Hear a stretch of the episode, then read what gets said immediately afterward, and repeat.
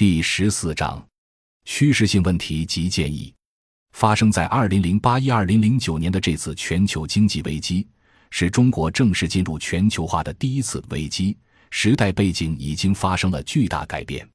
任何愿意实事求是的人都可以理解，经济危机冲击、企业倒闭、大批新工人失业对全局稳定的严重影响，是不可能靠一般的反危机措施来解决的。何况。以往默许地方频繁依赖专政机器维持短期稳定，已经适得其反。之所以历次发生经济危机都是广大农村地区成为国家实现软着陆的载体，其中很重要的基本原因就是，农村之能够作为五亿劳动年龄人口的蓄水池，在于其池底。农村土地财产关系中的成员权共有制还没有被完全打破。不仅中共的农村基本制度没有改变。二点四亿农民家庭，大多数还有一亩三分地作为无风险资产，而且三百多万个村社也还有机动地、村办企业、多种经营等能够内部化处理严重负外部性成本的回旋余地。失业返乡的农民工，除了狭义的农业劳动，还可以参与很多力所能及的家庭和村社内部的工副业和多种经营，资源极度短缺或条件极为恶劣地区除外。但在当前，仍然带有传统经济基础特性的三农领域，一方面确实面临着因农业人口老龄化、女性化越来越严重而缺乏基本的发展能力的困境，在地方政府客观上轻资本的行为下，也面临着资源流出严重、生态环境难以持续的困境。另一方面，则因中央政府已经进入资本过剩阶段，而客观上具有了采取亲民生政策、追求可持续发展的条件。能否写出积大于微的中国经验？政策作何取舍至关重要。客观来看，三农对中国工业化发展的稳定器作用正在迅速减弱。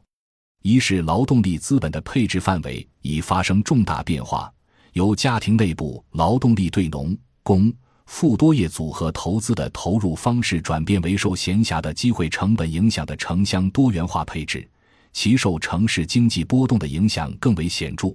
二是由于既往改革收益被占有，制度成本积重难返，使得如今不得不替美国金融危机埋单的对外妥协加赎买之策，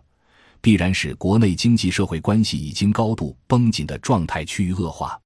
因此，面对危机的巨大压力。最关键的仍然是在和谐社会的政治路线贯彻中，强调以更加关注公平的社会政策和扩大县域经济和城镇化，带动非农就业的农村基建投资，来缓解比一九九七至二零零一年周期严峻得多的国内问题，防止累积的人民内部矛盾被西方金融危机代价转嫁而触发为对抗性社会性动乱。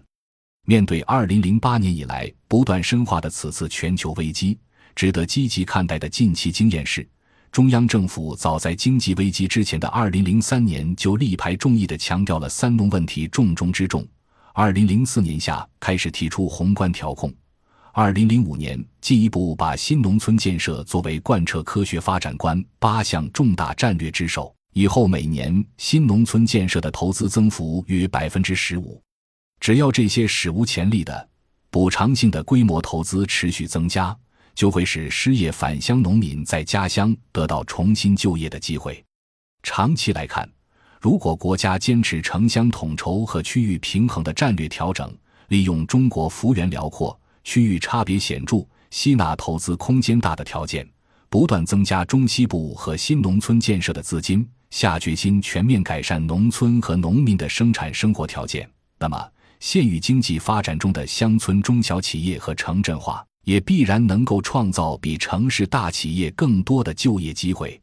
如此下去，中国人维护国家长期稳定、调整经济结构的空间仍在。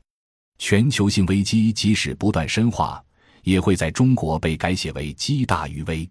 同时，对于与一九九八年那次的大规模增加基本建设投资同样的社会问题，应给予比以往更高的关注。其一。必须贯彻十七大提出的生态文明理念。近年来，过度追求 GDP 导致环境透支遗留的矛盾也正在呈爆发态势。群体性事件更多扩大到生态环境领域，而且这类事件易于形成国际舆论关注。其二，必须体现构建和谐社会的政治路线。政府的国债投入和国家金融部门的投资都需要体现国家经济结构调整的政策性，体现扶助弱势群体的普惠制原则，尽可能减少部门和资本下乡与农村精英结盟，导致政策性的普惠制的国家投资被精英俘获所隐含的社会冲突诱发因素。其三，只有依托传统村社内部化节约交易成本的机制。才能弱化增加基本建设投资带来的农村社会的资源和生态环境冲突。与既往经济危机都出现代价转嫁到农村的一般趋势相比，一九九七年之后，农村群体性事件大幅度增加，应部分归因于加大基本建设投资，大量占用农村资源。为此，我们建议将新世纪第二个十年的政策重点放在第一。主动放弃过去中国处于资本极度稀缺、数量型粗放增长时期的政策思路，注重中央政府已经进入资本过剩阶段的长期结构调整，特别是要以中央政府掌握的垄断金融为基础，自上而下的组建能够统筹县以下新农村建设和城镇化双轮驱动的基本建设投资机构，赋予其承担维护乡村稳定。更多的创造就业机会和拉动内需的政策职能。第二，在国家投资方向从排斥性向包容性的可持续发展调整的大前提下，最关键的步骤是进一步深化以组织创新、制度创新为内涵的农村综合体制改革。在构建国家新农村和城镇化基本建设投资机构的同时，把国家对三农的综合投资职能。主要对街道乡村综合性的合作组织载体上，这既能发挥有效投资作用，又能通过农村组织化程度的提高来惠及大多数的农村民众。本章已经播讲完毕，感谢您的收听，喜欢请订阅专辑，关注主播，主页有更多精彩内容。